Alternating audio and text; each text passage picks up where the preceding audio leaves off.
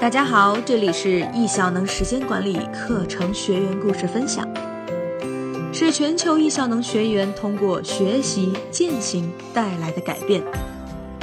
欢迎聆听。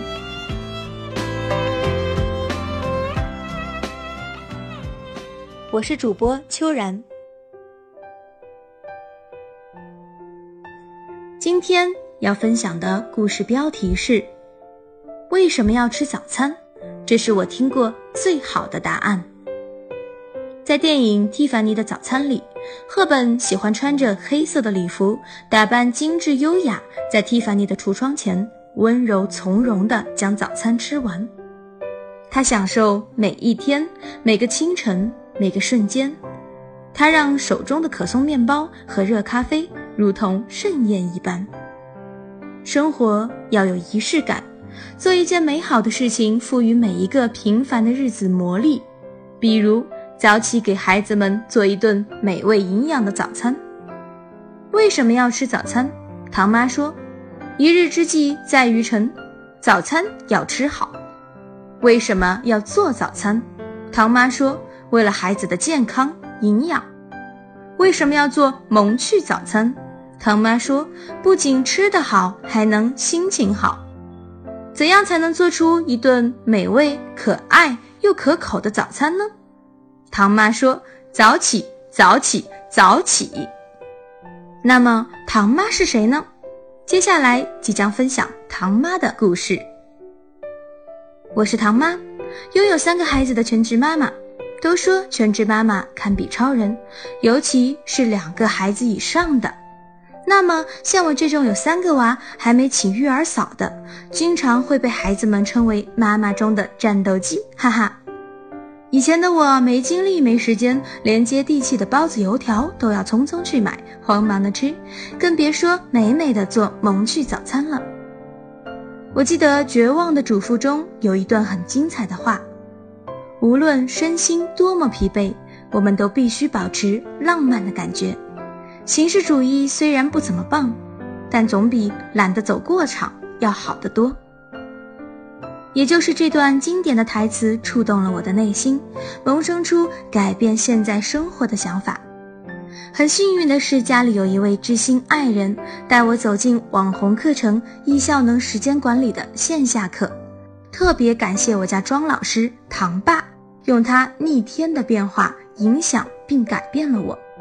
在此必须有硬广，万分感谢易效能的创始人叶武斌老师带给我们这么卓越且接地气的时间管理课程，让我能停下脚步，好好反思一下自己的上半生，找到自己的三圈交集，合理的规划好自己的生活、兴趣和梦想，跟随一群满满正能量、同频的朋友，养成了多个好习惯。通过不断的学习，我意识到养成好习惯的重要性，让优秀成为一种习惯，让认真成为一种能力，早睡早起也就成了我每日的必修课。我每天早上五点半左右起床，到目前为止已经坚持了三百六十九天。为了不辜负早起的好时光，做一些有意义的事情。我决定开始为我的三个娃做营养美味的萌趣早餐。就这样，我从一位整日忙忙碌碌的全职妈妈，慢慢成为一个有早餐粉的糖妈。接下来，我将和大家分享九个我的作品。第一个，猫头鹰。猫头鹰是由树莓、蓝莓。南瓜吐司、香蕉所组成。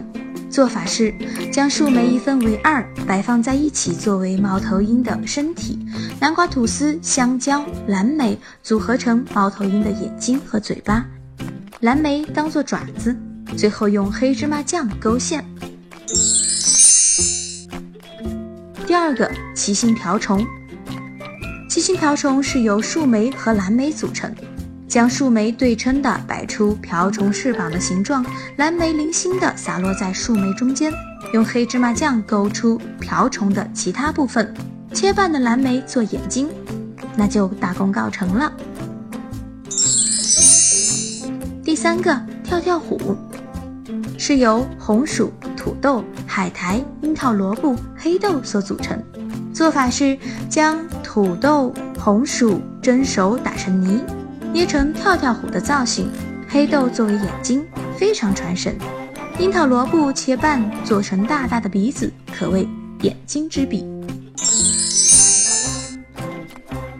第四个，冰淇淋下午茶，是由手撕面包、猕猴桃、香蕉、西瓜所组成。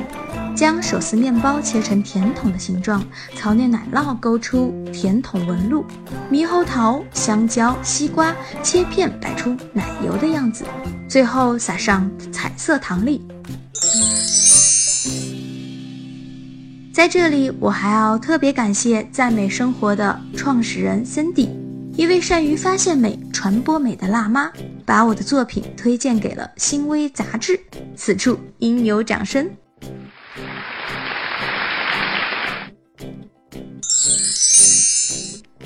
第五个作品是《粉红女郎》，是由火龙果所组成。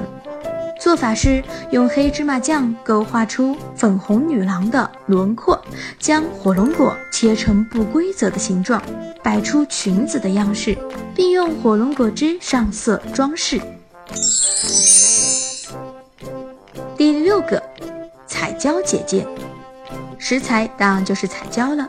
做法是用黑芝麻酱勾画出美女轮廓，将彩椒切成不规则的形状，摆出裙子的样式，并用火龙果汁上色装饰。第七个石榴少女，食材是石榴和棉花糖。做法是用黑芝麻酱勾画出舞者的轮廓，将剥好的石榴堆在一起，打造蓬蓬裙的效果。棉花糖做装饰，甜甜少女上线。小贴士。少女的头发可以用巧克力酱画哟。第八个作品，菠萝蛋炒饭，食材：黄瓜、鸡蛋、胡萝卜。做法是：将蛋炒饭放入盘中，鸡蛋饼切丝拼成菠萝造型盖在炒饭上，黄瓜做菠萝的绿叶子。第九个作品，拳击者。是由西红柿和番茄酱所组成，用黑芝麻酱勾画出男人出拳的动作，西红柿做拳击手套，番茄酱填色。我记得在创作《拳击者》的时候，唐妈想起许巍唱的一首歌：“生活不止眼前的苟且，还有诗和远方的田野。以赤手空拳来到人世间，为找到那片海，不顾一切。”一边做一边心生感恩之情，美好生活需要自己创造。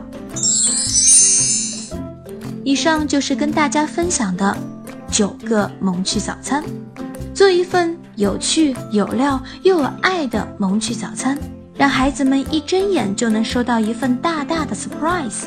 哪里会有什么没食欲？哪里会有什么起床气？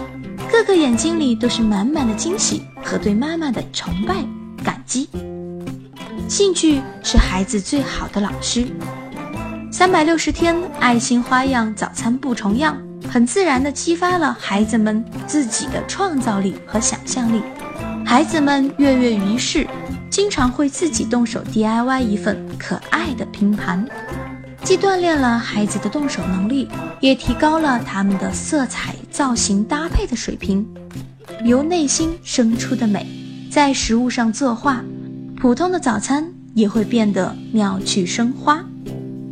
周末和好朋友一起做拼盘，完成后，糖糖将作品画出来，我将永久保存孩子的作品，不光是留恋，更是留住儿时的童真。所以，生活的色彩都是我们自己所赋予的，无论是音乐还是饮食，都需要审美能力。这种对美的感知力和分辨力，需要从小培养。所有漂亮的结果，都是在行动中所收获的。就像易效能想要传递给大家的一个理念：你不需要很厉害才能开始，但你需要开始。才能变得很厉害。今天的分享到此结束，谢谢你的收听。本文转自公众号“唐妈的一天”，感兴趣的小伙伴可以关注唐妈哦。也期待下一次听到你的故事。一笑能陪伴你一起成长。